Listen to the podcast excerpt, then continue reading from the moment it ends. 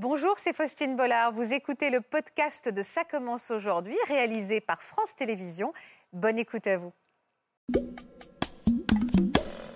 J'ai vu euh, un hypnothérapeute il dit écoutez, voilà, on va vous mettre en état de semi-conscience. Et progressivement, j'ai senti des émotions euh, incommensurables en fait qui prennent toute la place. Et puis tout d'un coup, d'un bond, boum, a ressurgi une scène de viol.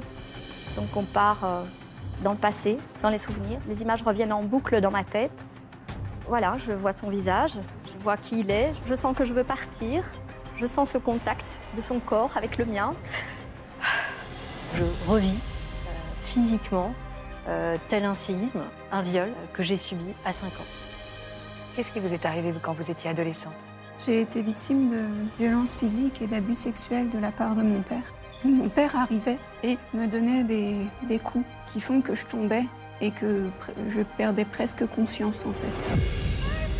Mon agresseur a été auditionné et il a reconnu les détails de mes souvenirs qui avaient ressurgi 32 ans après. Petit à petit, comme ça, on, on, se reconstruit ou on se construit marche par marche, comme un enfant, et on avance. Quoi.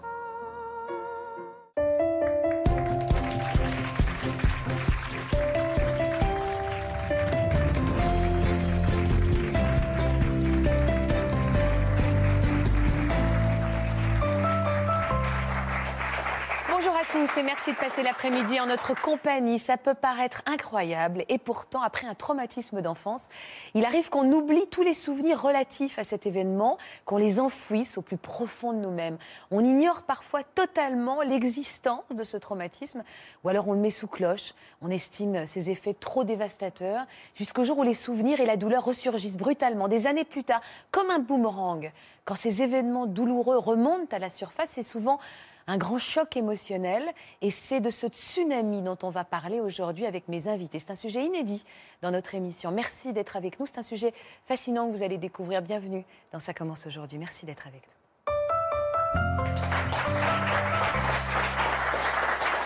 Et merci d'accompagner toujours avec autant de bienveillance nos invités. Bonjour Millet. Bonjour. Bonjour Aline. Bonjour. Bonjour Caroline.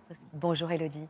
Merci d'avoir accepté euh, de nous parler de ce sujet si fort. Vous pensiez tout avoir un petit peu la maîtrise de vos vies quand tout d'un coup un souvenir euh, épouvantable est revenu à, la surface, il a fallu un peu tout reprendre à zéro, faire le deuil d'un traumatisme ou le surpasser des années plus tard. C'est un peu fou finalement vos histoires que vous allez nous raconter. Merci de votre confiance. Je suis persuadée que vous allez aider beaucoup de gens. Je sais que c'est aussi le moteur de votre présence. Merci beaucoup.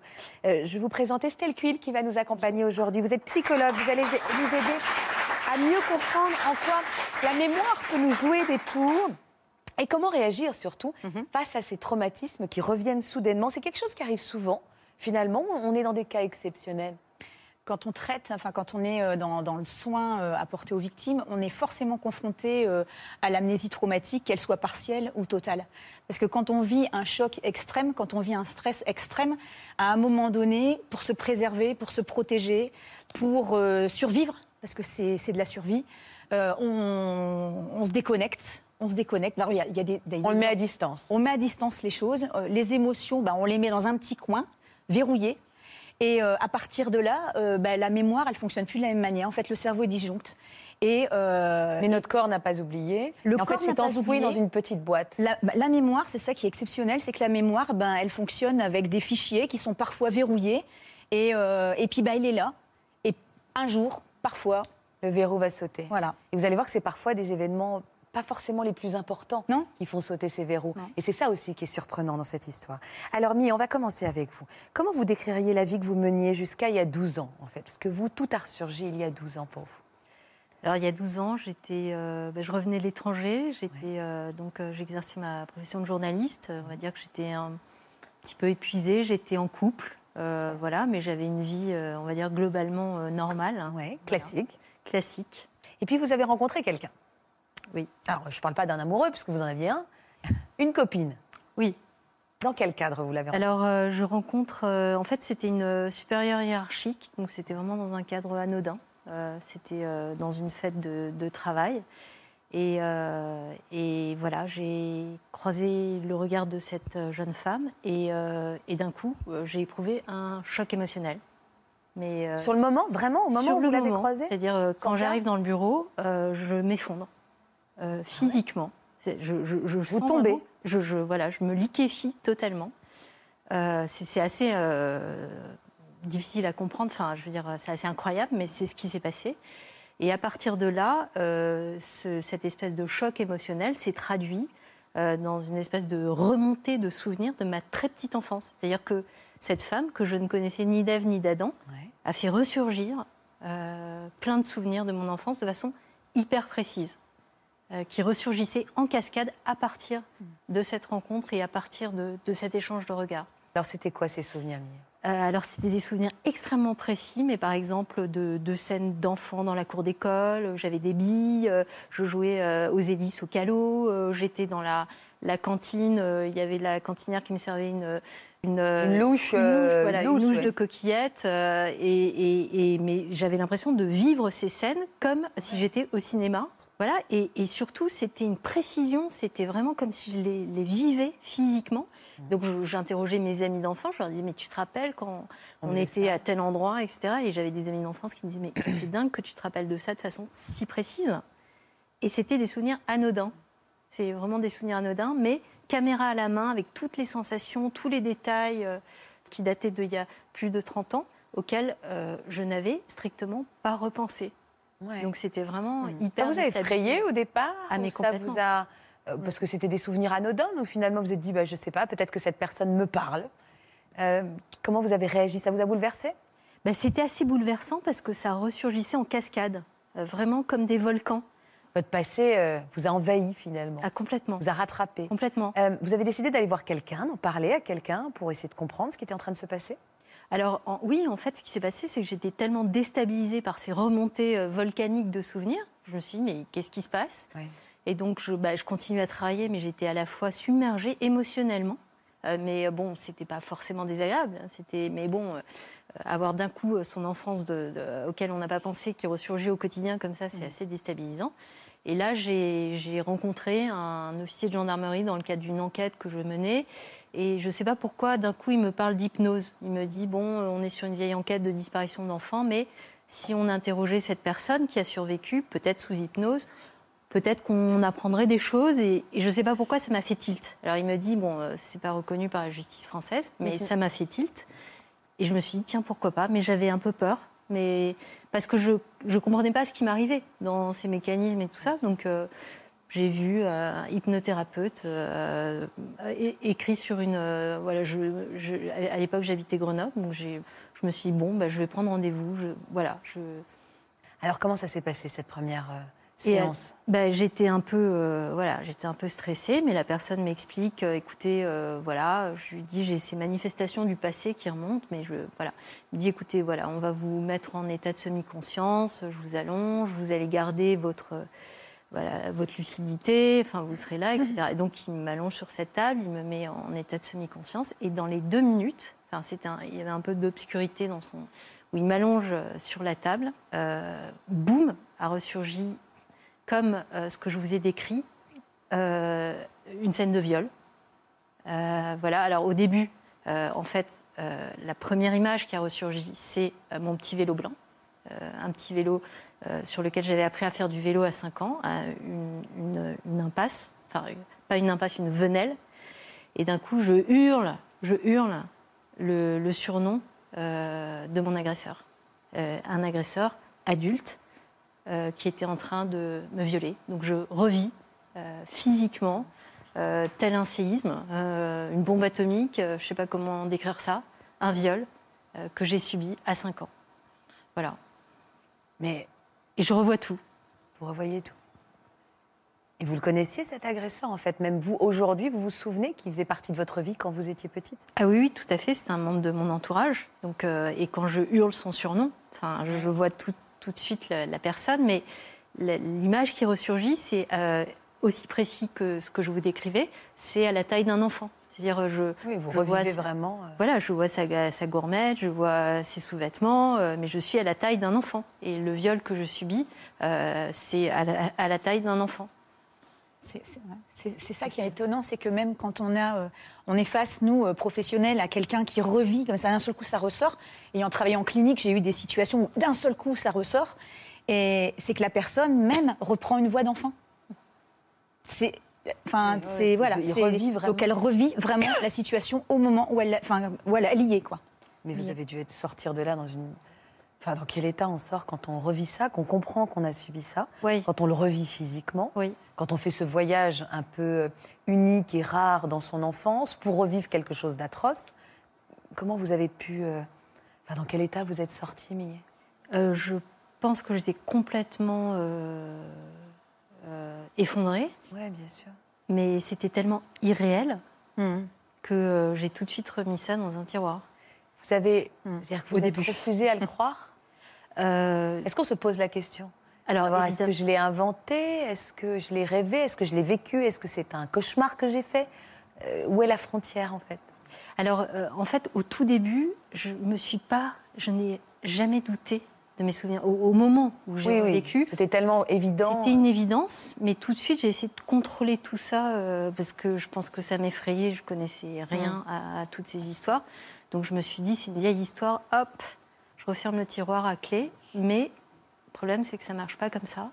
Et après, euh, toutes, euh, tout, euh, enfin, les émotions, parce que après, je veux dire, la boîte de Pandore est ouverte, donc euh, bah, c'est la terreur, les flashs qui reviennent, la honte, effectivement le, le silence. Enfin, je n'arrivais pas à parler, donc Hmm. tel qu'on s'imagine une petite fille Mm. qui a subi ça. Mm. Voilà, donc j'ai eu tous ces symptômes qui sont revenus, me submergée constamment, constamment, parce qu'il y a eu, et euh, c'était, c'était- un viol avec euh, violence, pression, enfin, je veux dire, euh, voilà, donc, euh, et, et- et- après, ben, on est submergé, mais donc, a- a- après avoir remis ça dans un tiroir, je me suis dit, je vais contrôler, je vais contrôler, puis finalement, ben non, ça, ça déborde de toutes parts.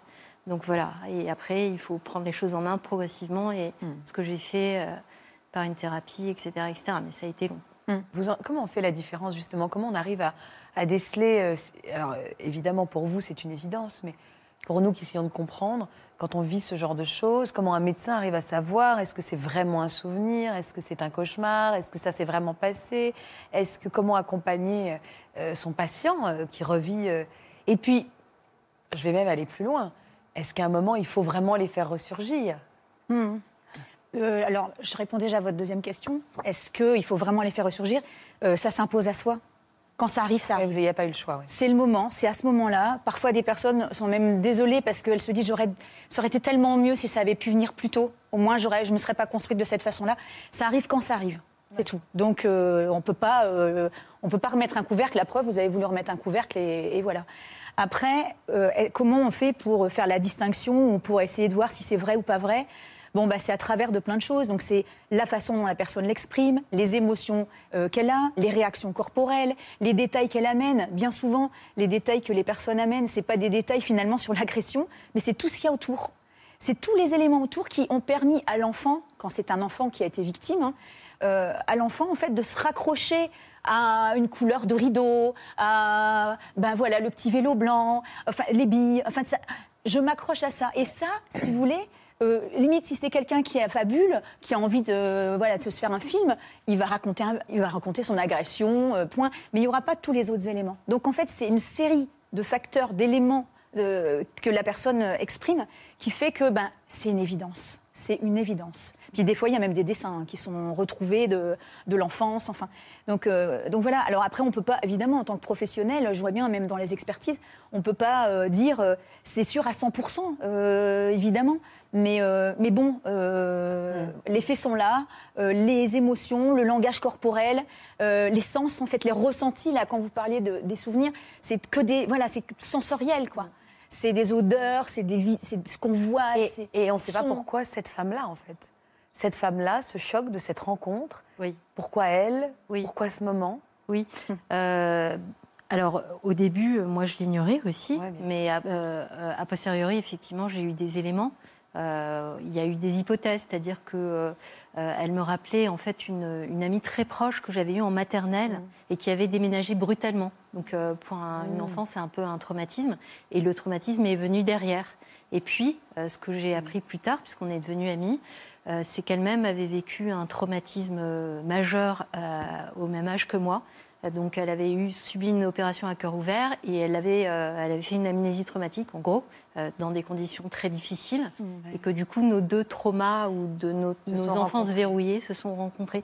Mais en fait, je voudrais revenir sur ce que vous disiez, c'est-à-dire, euh, est-ce qu'on se croit Comment Est-ce qu'on se croit Est-ce qu'on se croit pas? Évidemment que moi, après coup, j'ai énormément douté. J'ai- je ça serait presque plus facile. Ben oui. C'est presque plus soutenable de se dire je l'ai inventé Oui, ou je l'ai- ou j'ai fait un cauchemar oui. que d'assumer que c'est Oui. vraiment arrivé. ouais. Oui, oui, donc euh, il y a des longs, des longs mois où j'ai douté, j'ai douté, j'ai douté. Et, et les doutes euh, ont disparu à partir du moment où mon agresseur, euh, on y reviendra plus tard, j'imagine, a été auditionné et il a reconnu les Elle détails de mes souvenirs. Il, a, il a dit oui, j'avais bien une moustache, oui, j'avais bien une gourmette, oui, j'étais bien cet été-là avec elle. Sauf que, euh, bon, évidemment, il n'a pas reconnu les faits, ça c'est autre chose. Mais je veux dire, des choses auxquelles j'avais Si pas repensé, vous ne si précises. Lui, il les Est-ce que reconnaît. la tentation aussi est directement d'aller voir cet homme? Mais c'est vrai que, euh, mais comme disait euh, Madame, euh, en fait, quand les sou- souvenirs ont ressurgi, je suis une petite fille de 5 ans. Donc Et- vous êtes à nouveau pétrifié comme quand vous aviez 5 ans. et Exactement, j'étais pétrifiée et à l'époque j'avais quand même 37 ans et mon premier réflexe a été de demander à ma mère, à ma maman, parce qu'à l'époque, euh, Ouais. de lui écrire parce que j'étais incapable de le Et faire. vous vouliez qu'elle dise quoi, votre maman qui je voulais juste, justement, euh, faire euh, la démarche Savoir, que vous ça, décriviez. Voilà, je voulais qu'il dise, je voulais qu'il explique. C'est complètement naïf, et, mais bon, c'est ce que j'ai ressenti. J'ai écrit une fois, deux fois, trois fois, il n'a pas répondu. Troisième euh, lettre, il est- euh, avec accusé-réception, il l'a reçue, il n'a pas répondu. Donc euh, je n'ai jamais eu, et c'est pour ça que plus tard, j'ai déposé plainte, parce que je voulais être confrontée à lui, je voulais mettre un visage sur un cauchemar qui avait ressurgi 32 ans Bien après. sûr. Et porter plainte, euh, le jour où on va porter plainte et qu'on met ce doigt dans cette reconnaissance officielle de votre statut de victime, vous aviez senti que vous étiez déjà dans la dernière ligne droite pour aller mieux ou, ou ça n'était que le début du processus? Alors je le croyais que ça allait être Ouais. euh, une, une étape euh, Important. conclusive ou importante, oui, mais en fait non, c'est vraiment le début. C'était le Ah ouais. début du, du processus, en tout cas le processus judiciaire, qui euh, dans l'état où j'étais, ben, je voulais pas le reconnaître, mais, mais euh, réactive encore plus le traumatisme, Mm. euh, même si on pense que c'est quand même important de le faire. Et c'est vrai qu'à partir du moment où j'ai déposé plainte, pourtant j'ai été très bien reçue. Euh, c'est pas le cas de toutes les victimes. Euh, la policière m'a cru.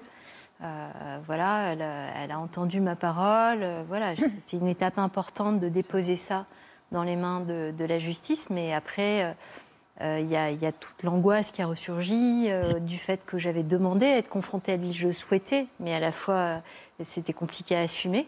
Et puis, je ne savais pas comment gérer tout ça. Bien sûr. Euh, donc euh, après, euh, voilà, après j'ai- connu tout- toute l'étape judiciaire que connaissent bah, de nombreuses victimes qui, dé- qui déposent plainte très longtemps après les faits, puisqu'en l'occurrence, Mm. moi, mes faits à moi étaient prescrits. C'est-à-dire, au bout d'un moment, la justice dit que c'est terminé. Et donc, ma plainte a été classée sans suite du fait de la prescription.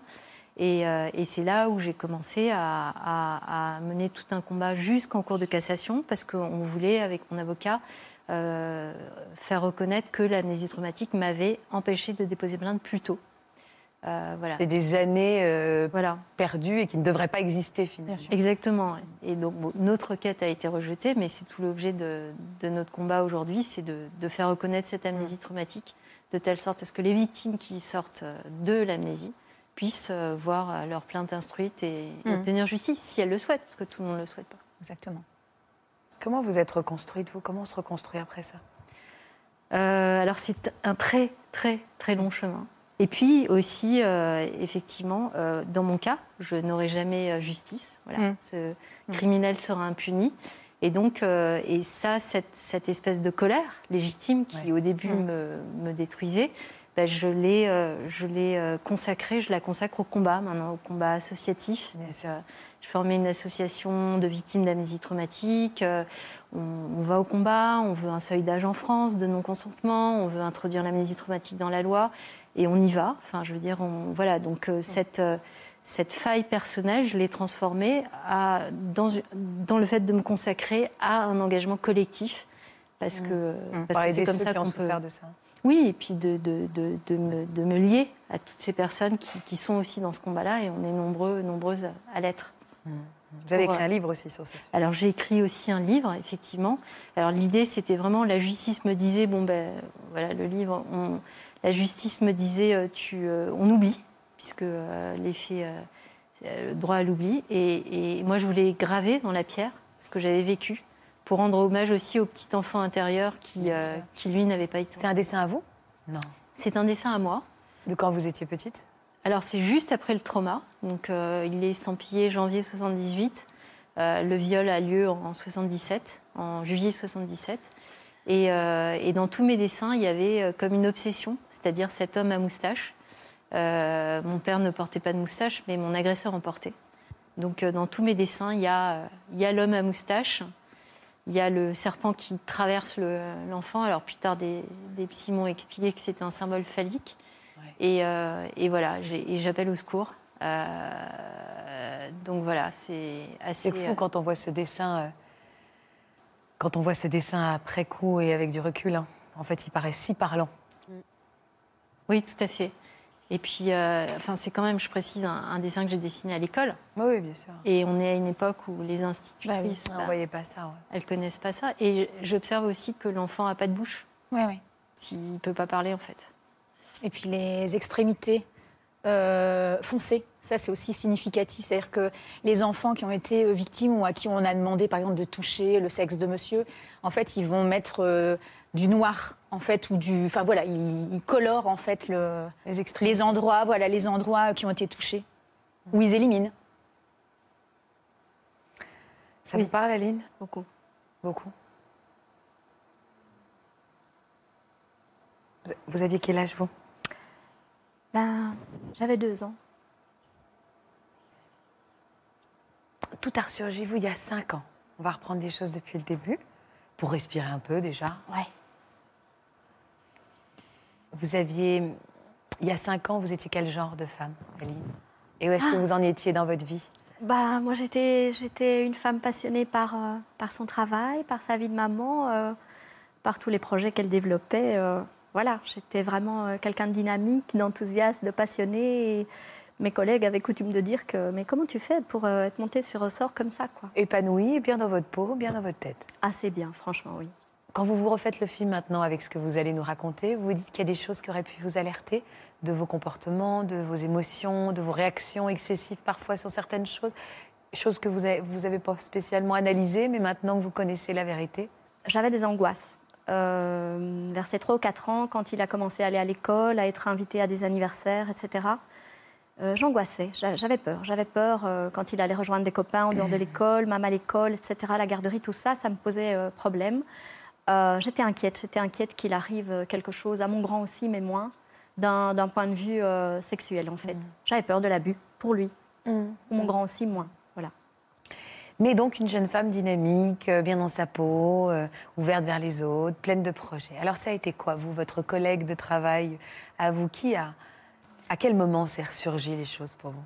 Ah, ben disons que il y a eu ce fameux réveillon donc du passage de l'année 2012 à 2013. Ben, cette année-là, au réveillon, enfin, moi je suis belge, hein, je viens de Belgique, c'était la fête, c'était la grosse fête. Je sais pas comment vous faites le- la fête en France, mais en Belgique, on est assez fêtard, et donc voilà. Et euh, bon, on est chez des amis, il y a plein de gens, les enfants sont là, et euh, bah, tout le monde euh, fait son petit bonhomme de chemin dans la Ouais, fête Tout va bien. jeux de société, etc., cotillon, confetti, enfin la totale, quoi. Et puis, euh, tard dans la nuit, enfin moi je suis très joueuse, ils avaient sorti des jeux de société, j'étais à fond dedans. Et puis tout d'un coup, d'un bond, je me rends compte que mon petit loulou n'est plus là. Donc il avait alors 5 ans, et je ne le vois plus. Et euh, je m'inquiète. D'un bond, je me lève, d'un bond, vraiment d'un bond, et je le cherche. Et parce que voilà, il jouait, je l'entendais autour de moi. Et puis il revenait vers moi sur les genoux, faire un bisou, etc., comme un enfant peut faire. Et puis là, tout d'un coup, je, voilà, je panique. Et je le cherche dans cet appartement, et je le trouve assez rapidement, mais je contacte une telle angoisse à l'intérieur de moi, j'ai une réaction tellement diamétralement, disons, euh, disproportionnée. En fait, bah, mon petit loulou, il est tard, et on est chez des amis qui connaît bien. Et donc, ben, il est endormi, tout simplement. Et donc, il est euh, ben, dans le lit, à l'étage, donc dans le lit des gens chez qui nous nous trouvons. Il y a d'autres enfants dans le divan, dans le salon, etc. Euh, et il est là, endormi, euh, avec à côté de lui ben, le, le, gars chez qui on est, en fait. Donc, qui, qui, lui touche très gentiment les cheveux. Tout va bien, en gros. Sauf que moi, j'arrive et je pète les plombs, comme on dit. Je me fâche et je prends mon enfant et je dis, hop, on rentre. Voilà.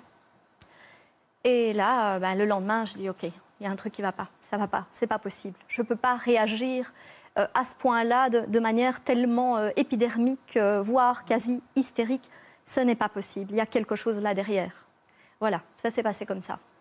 Alors comment les choses après C'est vous qui allez aller fouiller?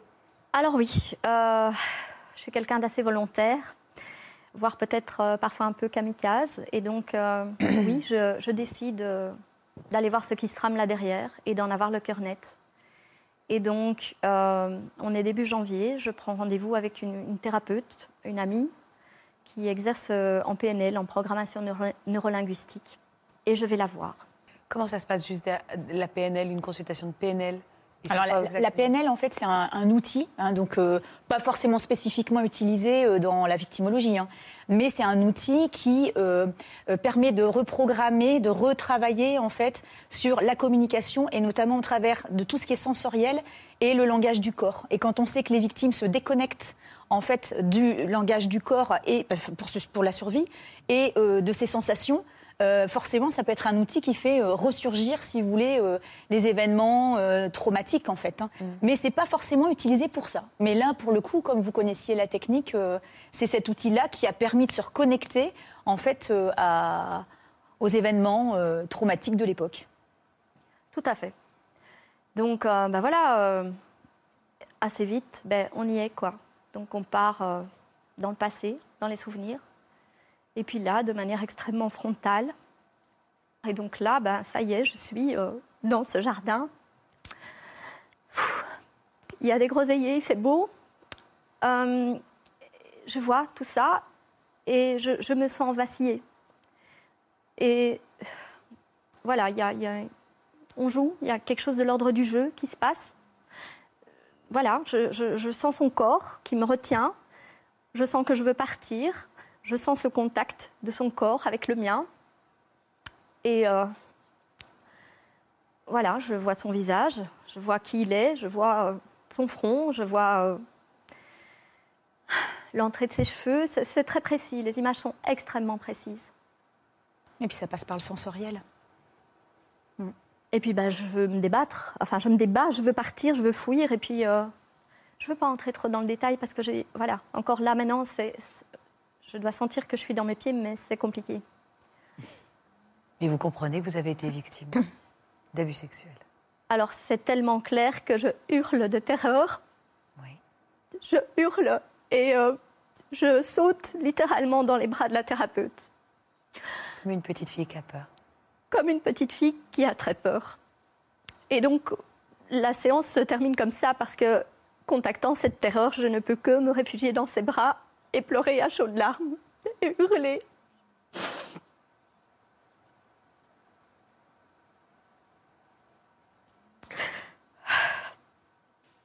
Vous le reconnaissez, cet homme? Oui. Vous savez qui c'est? Je sais qui c'est, oui. C'est effroyablement soudain, ce que vous avez vécu. Hein.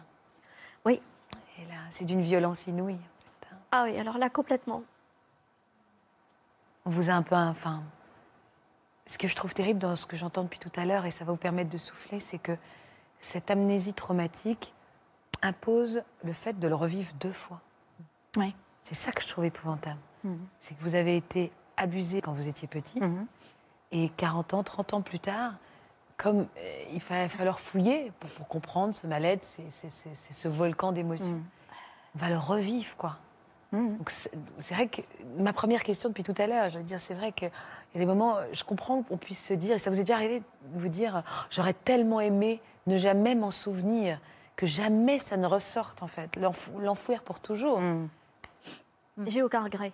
Je conseillerais à personne de, de faire ce que j'ai fait, d'aller chercher les images comme ça. Vraiment, c'est un conseil que je donnerais à personne. Mais j'ai absolument pas de regret. Vraiment, aucun. Même si c'est dur, honnêtement, c'est très dur encore aujourd'hui, mais j'ai pas de regrets du tout. Qu'est-ce qui s'est passé dans les jours qui ont suivi? Comment vous avez géré ça? Alors je rentre chez moi, et puis cinq jours plus tard, euh, je dois partir à une réunion, les enfants sont à l'école, j'ai un quart d'heure de route, et euh, juste avant de me mettre en route, je peux pas, c'est pas possible, j'y arrive pas, j'arrive pas à me mettre en route, les images reviennent en boucle dans ma tête. Cette terreur, c'est juste inimaginable. Quand la vie de famille tourne et quand il y a du bruit autour, ça va encore, mais quand je me retrouve seule, dès que je me retrouve seule, c'est lancinant et tout ça revient, revient, revient sans arrêt. C'est juste euh, pas possible de continuer à vivre avec ça. Et donc, j'ouvre la pharmacie. Heureusement, il n'y a pas grand-chose dedans. Je suis très euh, nature, mais bref, je prends des médicaments, ce qui passe, ce qu'il y a là. Je prends des médicaments. Et je téléphone euh, aux personnes que je devais rejoindre en réunion pour m'excuser de ne pas arriver à la réunion. voilà. Euh, et puis bon, tentative de suicide. C'est comme ça que ça s'appelle, je pense. J'ai pas envie de partir, c'est pas ça. J'ai juste envie que ces images s'arrêtent dans ma tête. C'est insoutenable. Si on en arrive là, c'est juste qu'on ne peut pas faire autrement. On n'a pas le moyen à ce moment-là de faire autrement. Et 15 secondes avant de faire ce qu'on fait, on ne sait pas qu'on va le faire. Mm. On ne sait absolument pas. Voilà. Vous avez été pris en charge? Quelqu'un a, compris cet appel à l'aide? On vous a aidé, Ali? À ce moment-là, non. Donc, bon, euh, coup de fil, etc. On m'emmène à l'hôpital rapidement. Donc, les amis à l'autre bout du fil me sauvent, en fait, parce qu'il y en a une qui, qui demande directement le numéro de téléphone de mon compagnon, etc. L'ambulance, enfin bref, je suis prise en charge. Mais je rentre à la maison le jour même, je signe euh, une décharge à l'hôpital. Et puis, euh, je continue ma petite vie tranquille, on va dire, hein, sauf qu'à l'intérieur de moi, c'est pas tranquille du tout. Et puis, euh, quatre semaines plus tard environ, je commence euh, les symptômes d'une grippe, un état de fébrilité, comme un rhume grippe. Et puis, ça dure comme ça 6, 7, 8 jours, et je vais de plus en plus mal. Et puis, au final, ben, après 8 jours, je me retrouve hospitalisée dans un service de psychiatrie. Et là, quand j'arrive, eh ben, je suis un légume, en fait. Je ne peux plus marcher. Je ne peux plus parler. Je ne peux plus apporter une fourchette à ma bouche. Je ne peux plus rien. Ils ont dû me laver. Ils ont dû s'occuper de moi. J'étais un légume, un végétal. C'était comme ça. Je ne pouvais rien y faire. On explique ça, Esther bah, il y a une, si vous voulez, le, ce qui se passe, c'est que bah, comme vous étiez dissocié, à un moment, c'est comme un puzzle en fait qui se reconstitue. Donc, euh, et c'est la, violence en fait de tout, en fait de tout ce qui a été euh, déstructuré euh, et tout ce qui avait été explosé en fait revient tellement violemment il n'y a plus rien qui en fait il a plus rien qui fonctionne quoi. Le corps il n'arrive plus à fonctionner donc que ce soit au niveau euh, euh, du, tonus musculaire, enfin c'est euh, comme quand on a un coup d'effroi en fait on a peur, on sent bien, on a l'impression que nos jambes vont, vont nous lâcher quand on a un coup de peur simplement en fait pour prendre un coup de peur tout simple. Et là en fait c'est tellement c'est tellement ça, déborde. En fait on n'a plus de possibilité de, de s'adapter finalement à la situation. Donc le stress, il est, là, on est en état de débordement, et donc le corps, ben, il lâche. Il lâche, mais c'est aussi euh, quelque part pour pouvoir survivre aussi, hein, des fois. Il lâche pour pouvoir survivre et pour pouvoir après passer à quelque chose d'autre. Donc euh, on perd tout. Vous, avez eu envie d'aller le voir, cet homme aussi, vous? J'ai posé la même question à Millet. Si vous savez qui c'est, enfin, puisque vous savez qui c'est, est-ce que vous en avez parlé à votre, maman? Oui, alors là, en fait, ce qui s'est passé, c'est que donc, euh, après la tentative de suicide et avant l'hospitalisation, j'ai très rapidement, enfin je savais qu'il était décédé, mais j'ai fait des recherches. D'accord. Euh, donc on m'a renseigné en tout cas sur l'endroit où il était enterré. Et euh, donc via la, commune, en Belgique on dit, hein, municipalité, je pense, c'est comme ça, euh, on m'a, enfin un préposé m'a accompagné au cimetière. Et donc là, je me suis rendue sur sa tombe. Et là, j'ai reçu un coup de fil, c'était ma maman. Donc bah, elle m'a demandé ce que je faisais et puis je lui ai dit ce que j'étais en train de faire. Et puis bah, dans la foulée, dans le quart d'heure qui a suivi, j'ai appelé mon papa et je lui ai dit aussi. Parce que bah, voilà, c'était le moment. Je veux dire, c'est venu que, que j'avais l'occasion de leur dire à ce moment-là, je leur ai dit. Ça s'est passé comme ça. Et puis, et puis, et puis je suis rentrée chez moi. Et puis il y a eu ce dont je vous parlais tout à l'heure, que quelques semaines plus tard, euh, bah, je me suis retrouvée dans cet état végétatif profond. Qu'est-ce qui vous a sauvé? Quelle thérapie vous a aidé ah, bah, c'était pas à ce moment-là, hein, parce que pendant l'hospitalisation, bah, c'est comme, comme ma voisine vient de l'exprimer. Euh, oui, il y a une brèche dans le couvercle, mais on referme aussi vite. Parce que même moi, je me disais, mais euh, c'est mon imagination. Enfin, c'est pas possible, quoi. C'est pas, juste pas possible. Et donc, j'ai été très, très bien encadrée, euh, mais j'ai jamais réussi à parler du viol et de ce qui m'amenait réellement à l'hôpital. J'étais pas prête. J'y croyais pas moi-même, en fait. C'était pas possible. Et c'est seulement deux ans plus tard, donc bon, après sortie d'hospitalisation, etc., j'ai mis de l'ordre dans ma vie, j'ai mis de l'ordre dans ma famille aussi. Euh, et donc, euh, deux ans plus tard, les choses allaient, disons, de nouveau assez bien, si ce n'est que j'avais refermé le couvercle et j'avais peut-être bien rajouté d'autres couvercles par-dessus. Il a fallu euh, que je m'occupe enfin réellement de manière frontale de ce qui s'était produit. Quoi. Donc, entre 2013 et 2015, j'ai commencé à reconstruire mon rapport à mon corps, mon rapport à ma sexualité, mon rapport à ma féminité. Tout ça est revenu à ce moment-là. Mais vraiment, le travail par rapport au trauma, je n'ai pu l'entamer que très très très longtemps plus tard, quand j'ai commencé à perdre l'usage de mes jambes en 2015. Là, bah, je pouvais plus fuir, quoi. C'était le moment. C'est le corps qui s'exprime à un moment, en fait. Hein Hum. Et même quand on essaie de le fuir, il vous rattrape. Bah, puis, il y a une telle énergie qui est mise à, mettre, enfin, à se dissocier, à mettre ses souvenirs dans un petit coin, que le jour où ça revient, ben, tout lâche en fait. Tout lâche troubles de l'humeur, euh, troubles euh, du sommeil, euh, troubles du comportement alimentaire. je pense à, aux des anorexies pour éliminer le corps. Qu'est-ce qu'il va y avoir encore Des phobies, des tocs avec lavage de dents excessif, par exemple, avec des dents qui se déchaussent. avec des plaques, avec des scarifications aussi, parce que la douleur, il faut bien qu'elle sorte. Donc en fait, c'est une façon de faire sortir et de se dire, bah oui, j'ai une bien une bonne raison de souffrir. Donc en fait, tout ça euh, est trouble, et tout ce qui est trouble cognitif, donc euh, concentration, euh, mémoire et attention altérée. Donc c'est tellement divers, c'est tellement, il y en a tellement de symptômes que quand tout ressurgit, enfin tout, tout, tout, part dans n'importe quel sens. C'est quoi ce petit nounours? Ah bah ça c'est l'histoire d'aujourd'hui. Enfin, alors lui il s'appelle Cappuccino. Ce sont les enfants en classe qui l'ont qui l'ont baptisé comme ça. En fait, c'est mon doudou. À un moment donné, dans, ben, dans tout ce processus, euh, enfin après 2015, hein, puisque c'est seulement à ce moment-là que j'ai commencé à être soignée en EMDR et que j'ai rencontré la première personne qui m'a expliqué mm. que c'était possible d'avoir ces souvenirs de quand mm. j'avais deux ans.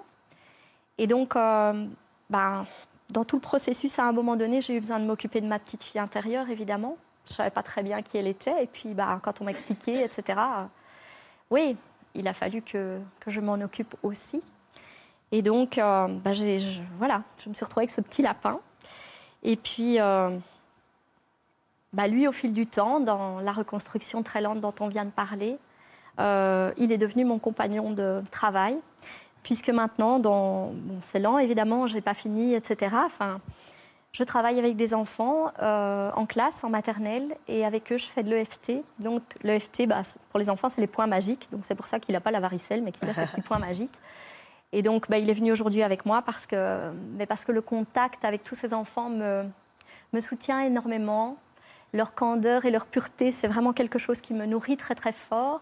Et le fait de pouvoir contribuer euh, à les écouter, à les aider à verbaliser leurs émotions, leurs besoins, euh, etc. C'est vraiment très, très, très porteur. Ça vous aide à la reconstruction. Cappuccino vous aide à la reconstruction. Absolument, absolument. Et donc, euh, ben voilà, je pense que ça donne aussi du sens à tout ce qu'on a traversé, à ce qu'on traverse encore.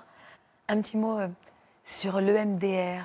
L'EMDR, en fait, c'est un, pareil, c'est un outil qui fonctionne avec certains et pas avec d'autres. C'est voilà, qui permet en fait de reconnecter cerveau gauche et cerveau droit. Cerveau gauche étant un cerveau plus logique, euh, voilà, qui traite le langage de façon plus logique. Et de l'autre côté, c'est plutôt la partie intuitive, émotionnelle. Et on sait qu'effectivement, chez les victimes, en fait, elles se dissocient en fait de toute cette partie émotionnelle. L'objectif, en fait, c'est d'aider le patient à remémoriser l'événement en pouvant euh, retrouver ses sens, et donc avec un système de balayage pour pouvoir reconnecter, si vous voulez, cerveau gauche et cerveau droit. Et, euh, et puis, euh, donc, l'objectif, donc, ah, du, donc, du coup, de, de reconstruire le souvenir dans son intégralité, de ne plus en avoir peur aussi de se souvenir, parce que donc en étant accompagné, ce que vous disiez, par des professionnels euh, de la victimologie, hein, il y a le psy, voilà, il y a des psys et des psys et des psychiatres qui sont spécialisés là-dedans. Donc voilà, de l'aider, de l'accompagner, de lui montrer qu'il n'y a pas à avoir peur, de, reconnecter et de pouvoir faire diminuer l'intensité de l'émotion. Et après, de pouvoir reconnecter de la même manière, donc en travaillant sur l'événement, en y associant des images apaisantes, déstressantes, euh, et toujours avec ce système de balayage pour retravailler sur voilà euh, cerveau gauche, cerveau droit, voilà euh, la logique et l'intuition. Mmh. De façon très simple, hein, je, je, le dis, on ne va pas rentrer dans les détails, mais voilà, donc c'est un outil, mais c'est un outil, pour, voilà, il ne faudrait pas que tout le monde pense, on va faire une séance de, MDR, chacun va trouver son outil à travers de tous les outils thérapeutiques qui existent, il n'y a pas une technique, il y a plein de techniques.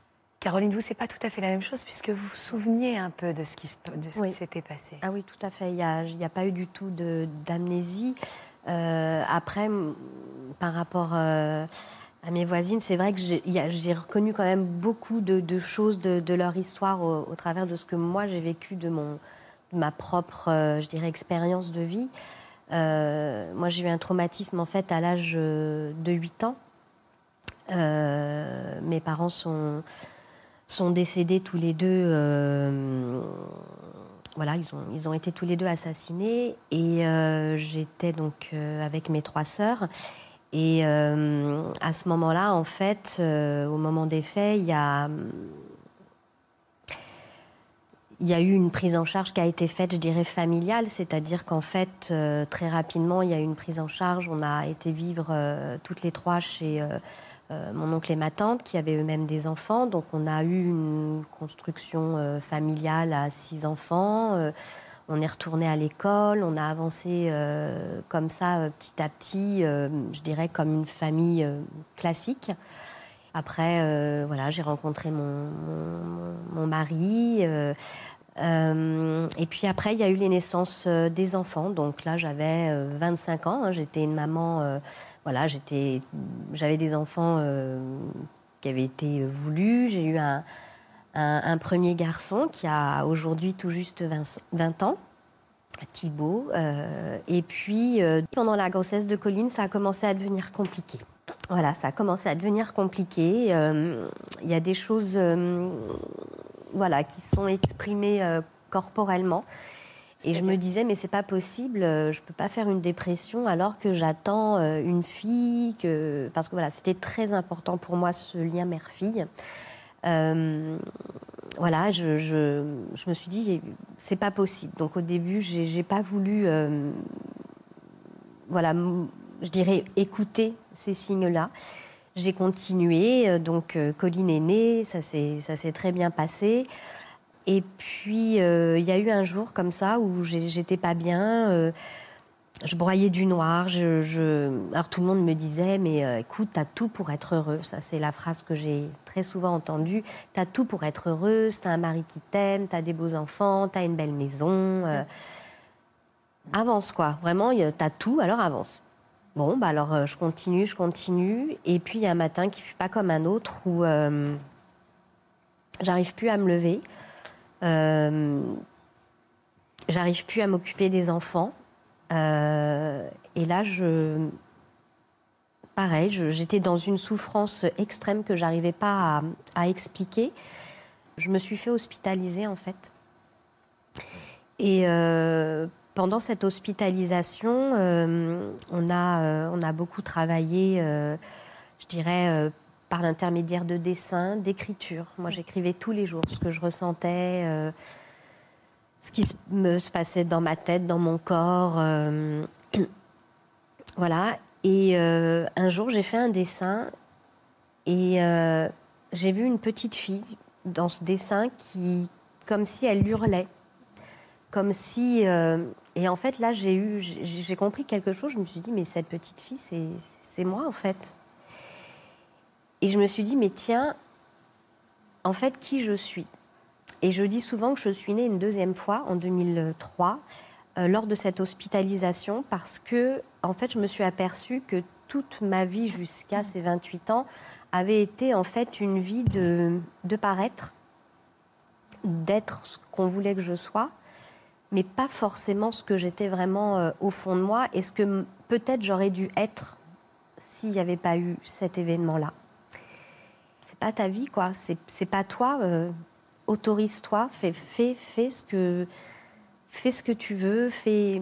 Et donc là, j'ai un poste de cadre dans la cosmétique. Euh, j'adore ce, métier.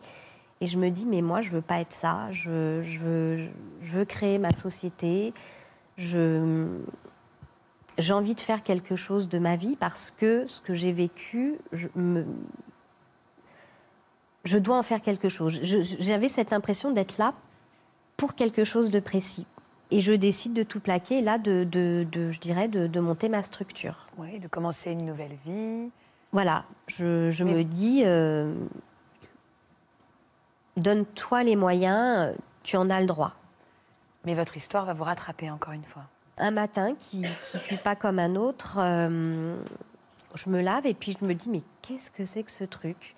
Et là, quelque chose que je n'avais pas la veille, une boule euh, juste là. Je me dis qu'est-ce que c'est? J'ai 38 ans à ce moment-là.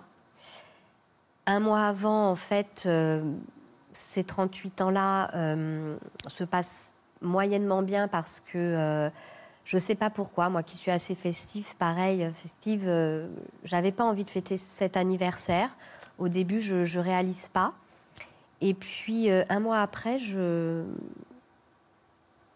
me dis, mais en fait, 38 ans, c'est l'âge que papa et maman avaient quand, ils sont partis.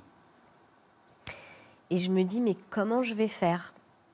Comment je vais faire pour passer cette étape de me dire de, que je vais leur survivre?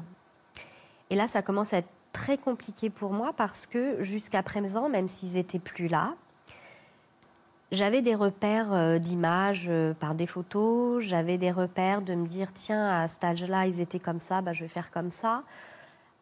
Donc, quelque part, ils étaient toujours avec moi, même s'ils ne l'étaient pas. Et, euh, là, à 38 ans, pour moi, c'est comme si de nouveau il y avait, il y avait un départ, il y avait la fin de quelque chose. Et je me dis, mais je ne vais pas pouvoir avancer, je ne vais pas pouvoir. Et en fait, le corps, ce jour-là, il va s'exprimer. Je ne vais pas savoir euh, quelles vont être les conséquences, mais il va s'exprimer. Et en fait, euh, je, vais euh, consulter quelqu'un, un radiologue, qui me fait une radio, qui me dit, Madame, on va faire une mammographie. D'accord? Et là, en fait, en une semaine de temps, le, verdict tombe et ils me disent Madame, vous avez un cancer du sein, triple négatif, euh, BHR4. Enfin voilà, ils me parlent comme ça. Donc là, pareil, je, prends les choses et je fais euh, D'accord. Et là, en fait, je vais partir dans une. je monte dans un train, de nouveau un tsunami dans ma vie, parce que ça va avoir de lourdes conséquences. Et, je me dis, mais ça y est, de nouveau, euh, on me rappuie sur la tête, de nouveau à un moment où j'avais l'impression de m'en être sortie euh, malgré tout, et eh bien plus rien. Ça vous étonne cet âge particulier, 38 ans, dans l'histoire euh, de Caroline? Ben, En fait, c'est ça, c'est un petit peu comme l'histoire de la Madeleine de Proust. Hein, c'est. Il y a les choses qui ressortent à un moment donné. Euh, on disait tout, euh, en début, euh, le dossier est verrouillé. Et puis à un moment donné, il y a un événement particulier, l'âge d'un enfant. là, pour le coup, c'est les 38 ans de, vos parents qui font ressurgir. Là, le voilà quoi. C'est encore une fois quoi. Le psychisme, est quand même très fort. Hein, le cerveau est quand même très fort. Hein. Donc il enferme les choses. Et puis c'est comme s'il y avait la clé pour pouvoir, enfin, pour pouvoir ouvrir mm. le dossier totalement, en fait. Hein, c'est, euh, et puis bon, là, en plus, c'est comment je vais faire pour dépasser effectivement cet âge. Je ne mm. sais pas ce qui se passe après 38 ans. C'est ça. Je ne sais pas ce qui se passe après 38 ans. Donc, alors, est-ce que euh, effectivement, euh, on n'a aucun euh, élément qui permet d'être sûr à 100% et avec des statistiques à l'appui que le cancer est lié à ça? Enfin, juste comme vous dites, quoi, le corps a parlé. C'est à 38 ans, effectivement, qu'on découvre une tumeur et c'est pas n'importe quel âge. Et, voilà. Et c'est pour ça qu'on ne peut pas le, savoir à quel moment ça va arriver.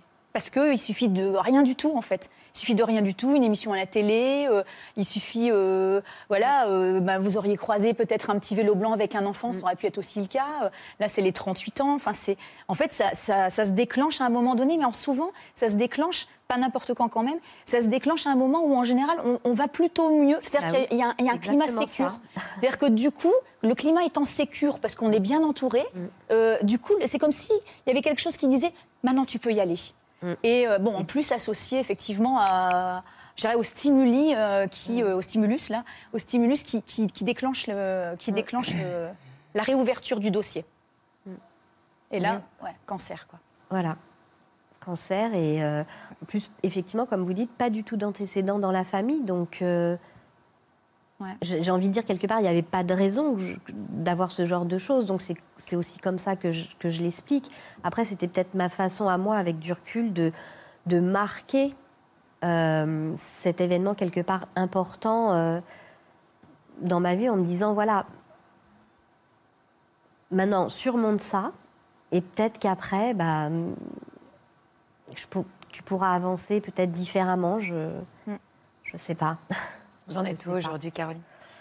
Euh, J'en suis euh, à me reconstruire. C'est long, c'est très long. Ça fait sept ans quelque part euh, que c'est très compliqué puisque c'est aussi pour ça que, que je, je- je- je tiens à dire les choses. C'est que après la maladie, il y, a- il y a plein de choses qui, qui en découlent. C'est-à-dire, moi j'étais à cette époque indépendante, donc euh, je perds mon emploi, euh, mon compagnon s'en va, je, je perds ma maison, je perds jusqu'à la garde de mes enfants pour euh, aussi précarité professionnelle et, personnelle. Donc là, de nouveau, un autre combat parce que je me dis, voilà, je, je, je suis malade, j'ai pas vécu avec mes parents, je ne peux pas ne pas vivre avec mes enfants.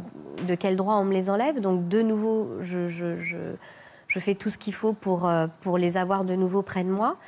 Euh, voilà, au bout de 18 mois, bah, j'essaye de, de trouver des, je dirais, des, un travail, un job alimentaire pour, euh, pour pouvoir survivre, hein, parce qu'on en est toujours dans cette survie. C'est ça qui est compliqué.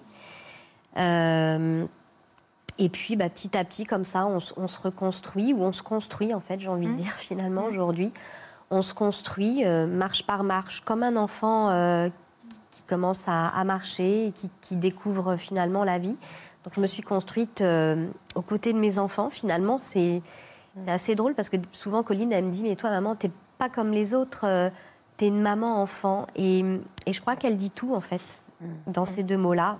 C'est vrai qu'il y a cette maman et il y a quand même encore cet enfant Enfant. et on avance, quoi. Élodie, on va passer à vous aussi, qui écoutez depuis tout à l'heure ces histoires qui font écho à la vôtre? Euh, oui, oui, oui. C'est très, c'est même très difficile pour moi de, de recevoir euh, toutes les informations. hein. Bien sûr. Ça fait écho.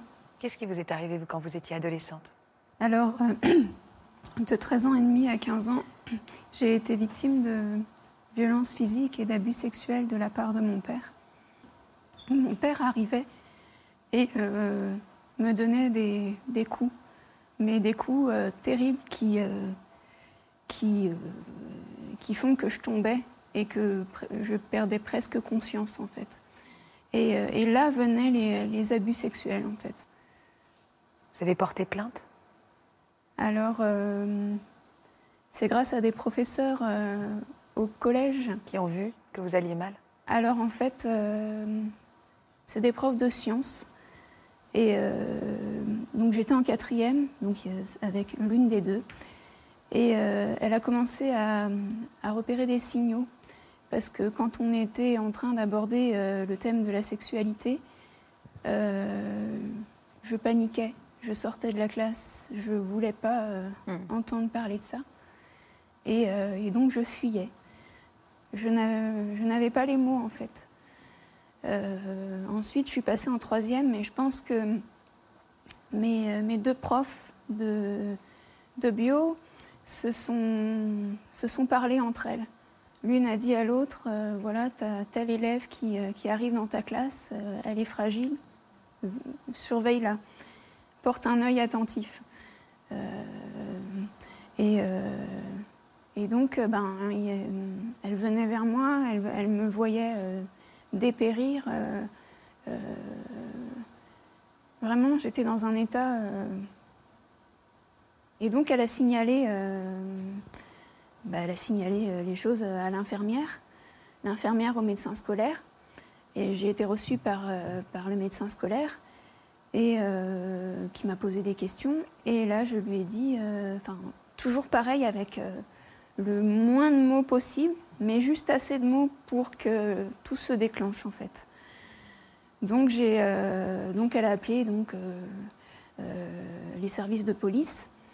Et vous avez pu porter plainte? Oui, j'ai porté plainte. Donc, sachant vraiment que euh, quand j'ai déposé ma parole, je n'avais aucun mot pour exprimer ce que j'avais vécu. Aucun. Sur les abus sexuels, je n'étais pas capable de mettre un seul mot. Donc j'ai eu des expertises qui ont fait état de, de violences physiques. Euh, j'ai été placée, euh, j'ai pas été protégée du tout. Et euh, le lendemain de, mon dépôt de plainte, la plainte a été classée sans suite, faute de preuves. Donc j'étais au bout de ma vie. j'ai été placée deux ans. donc je souffrais terriblement, j'étais dans un état pas possible, je me mettais en danger, je fuguais, je, je, séchais les cours. Enfin, ma première seconde, c'est pas faute euh, d'intelligence, entre guillemets, c'est j'ai redoublé, mais c'est parce que je souffrais tellement que j'étais pas capable d'aller en cours, quoi. Vous avez porté plainte une deuxième fois? Oui. À 18 ans? Et là, il y a eu procès Les deux dossiers, donc en fait, la plainte qui a été classée sans suite et euh, cette plainte-là ont été jointes. Et, euh, et, là, la, procédure a commencé. Et, il y a eu quelle peine? Alors, mon, mon père, en, au premier procès, il a été condamné. Il faut savoir qu'en fait, il est passé au tribunal correctionnel alors qu'il aurait dû passer aux assises. Il y a eu un micmac euh, euh, qui s'est fait. Euh, et donc, voilà. Donc, la première peine qu'il a eue, c'est une peine de 4 ans d'emprisonnement, dont 10 mois ferme. Donc, j'ai dépité et et tout ce qu'on peut imaginer, j'ai accepté euh, tant bien que mal, euh, mon gré malgré. Et euh, donc il y a eu le procès en appel et le verdict a été de 4 ans d'emprisonnement avec sursis. Voilà. Et là, je me suis dit, il n'y a pas de justice. Mais il y avait une petite flamme à l'intérieur de moi qui me disait, il n'y a pas de justice, mais il y a une justesse. Tu vas aller la chercher. Et c'est loin de chez vous que vous avez réussi à vous reconstruire. Vous nous avez confié quelques photos de cette période-là. À 22 ans, Elodie déménage à Brest, une ville dont elle a de jolis souvenirs d'enfance. Elle se fabrique un havre de paix en s'installant dans un petit appartement qui lui ressemble et y construit sa vie petit à petit. La jeune femme s'épanouit dans diverses activités comme le chant, la radio ou encore des voyages au cours desquels elle noue de véritables amitiés. Elle trouve du réconfort auprès des animaux, mais aussi et surtout dans son travail. Elodie est auxiliaire de vie scolaire et elle se sent très utile auprès des enfants. Et puis finalement, c'est il y a deux ans, hein, deux ans que tout a ressurgi. En fait, comme euh, enfin, j'ai été euh, auxiliaire de vie scolaire et je suis devenue animatrice périscolaire. Donc je travaillais le mercredi et les vacances scolaires. J'étais passionnée par ce que je faisais, j'ai toujours travaillé auprès d'enfants, j'ai toujours eu cette fibre euh, qui, enfin, voilà, enfin, j'étais vraiment, c'était pour moi une vocation. Et, euh, progressivement, j'ai senti des émotions euh, incommensurables en fait, qui prennent toute la place. Je vous cite un exemple. J'étais à un arrêt de bus euh, et euh, le bus passe, il s'arrête, et en fait, j'avais pas vu à l'arrêt de bus qu'il y avait euh, un panneau qui indiquait qu'il fallait prendre le bus à une station plus loin parce qu'il y avait une déviation. Le chauffeur s'arrête quand même, je monte, et là, d'un ton très sec, il me dit Mais vous n'avez pas vu qu'il y, avait, qu'il y avait une affiche Et là, je lui dis, ben, excusez-moi, monsieur, je prends régulièrement ce bus, j'ai pas fait attention, je suis désolée. Et là, je rentre dans le bus, je m'assois et je fonds, littéralement. Et je sors à l'arrêt d'après. Je travaillais à cette époque-là et euh, j'ai fait une crise d'angoisse. Et euh, j'appelle mon médecin et euh, finalement, je ne suis pas allée travailler. Et les souvenirs sont remontés au fur et à mesure. Oui. Vous avez été réenvahi au fur et à mesure par ces souvenirs, par ces souvenirs si douloureux. En voyant dans quel état je me trouvais, en fait, j'ai assez vite compris qu'il fallait que je trouve euh, un suivi adapté et que j'évacue au plus vite ce que je vivais. Et euh, j'ai pris contact avec une thérapeute spécialiste en EMDR. Donc ça a été un gros, gros travail avec euh, tout ce que ça comporte par derrière. Une grande fatigue, euh, des problèmes de concentration. Et surtout, oui, surtout cette grosse, grosse, grosse émotivité. J'avais l'impression, en fait, d'être une petite fille. Hmm. D'être tout bêtement une petite fille qui n'est pas capable de, de gérer ses émotions et qui se sent euh, attaquée par, euh, par le monde qui l'entoure, en fait. Pas de, pas de barrière, en fait, pas de filtre. Vous allez mieux aujourd'hui, Elodie? Je suis encore... Euh, Sur des sables mouvants un petit peu? C'est ça. Mais ça va mieux quand même? Oui, ça va. après, c'est vrai que je suis quelqu'un de... Je suis une personne positive. Je suis plus que jamais tournée vers la vie. Il y, a, toujours des choses qui sont dures aujourd'hui. Par exemple, j'ai j'ai la peur de retravailler avec des enfants. C'est pas grave, ça m'empêche pas de, faire des choses. Par exemple, ben là, c'est vrai que ça fait deux ans que j'ai pas travaillé, mais j'ai eu des activités bénévoles. Euh, j'ai travaillé dans, une association de protection animale. Donc, euh, j'ai donné euh, aux animaux, les animaux m'ont donné. Euh, ça m'a beaucoup apaisé. Mais reprendre une activité, je suis dans le flou en fait. Qu'est-ce qu'on pourrait donner comme conseil à Elodie avant de conclure cette émission? Alors, moi déjà, j'ai envie de dire, vous êtes passé, enfin, tout plus ou moins de victimes qui ne sait pas ou qui ne sait pas beaucoup, donc victime amnésique ou amnésie partielle, à euh, victime qui sait, victime passive, parce qu'au début, on ne sait pas quoi faire, puis victime active.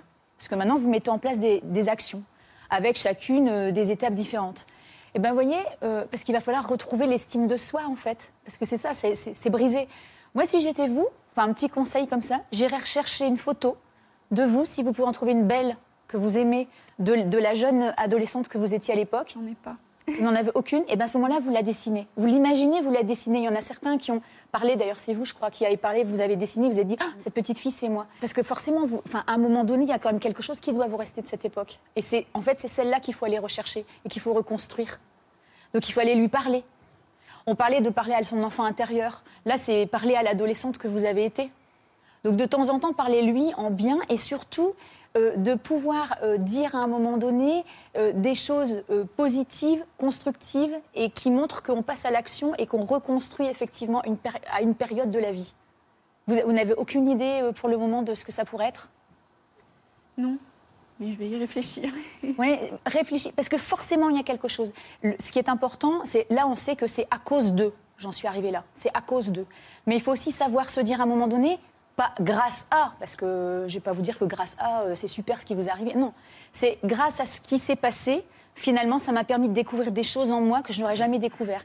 Et quand on, on, arrive à ce grâce à, alors on est, on est, vraiment, on, a, on est vraiment dans la réparation. Mais quelque part, c'est ce que je me dis. C'est dur. Enfin, c'est vrai que en fait, ma, ma sensibilité débordante d'aujourd'hui et, et, euh, et, qui m'est venue comme ça, bon, j'ai toujours été émotive, mais là, c'était vraiment envahissant, m'a amené aussi, euh, m'a ramené à ma part euh, créative. Ben voilà. Ma part créative, elle a explosé euh, en puissance. Quoi. Et, et, du coup, il y a réparation. Voilà, c'est tellement difficile, c'est tellement douloureux, c'est tellement compliqué. À cause de ça, tout a été détruit, tout a été explosé. De toute façon, on l'a vu dans toutes les histoires.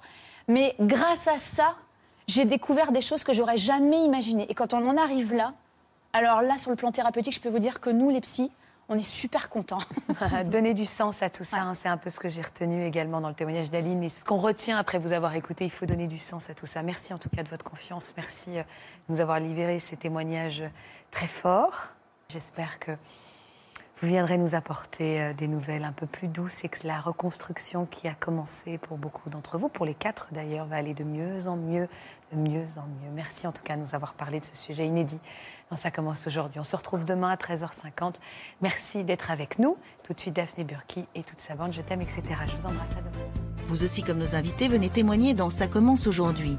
Vous avez vécu votre plus belle histoire d'amitié avec quelqu'un issu d'un milieu totalement opposé au vôtre. Par amitié, vous avez totalement changé de milieu social. Avec le recul, vous regrettez d'avoir idéalisé cet ami qui vous permettait de fréquenter un autre univers. Si vous êtes concerné, laissez-nous vos coordonnées au 01 53 84 30 99 ou par mail ou sur le Facebook de notre émission.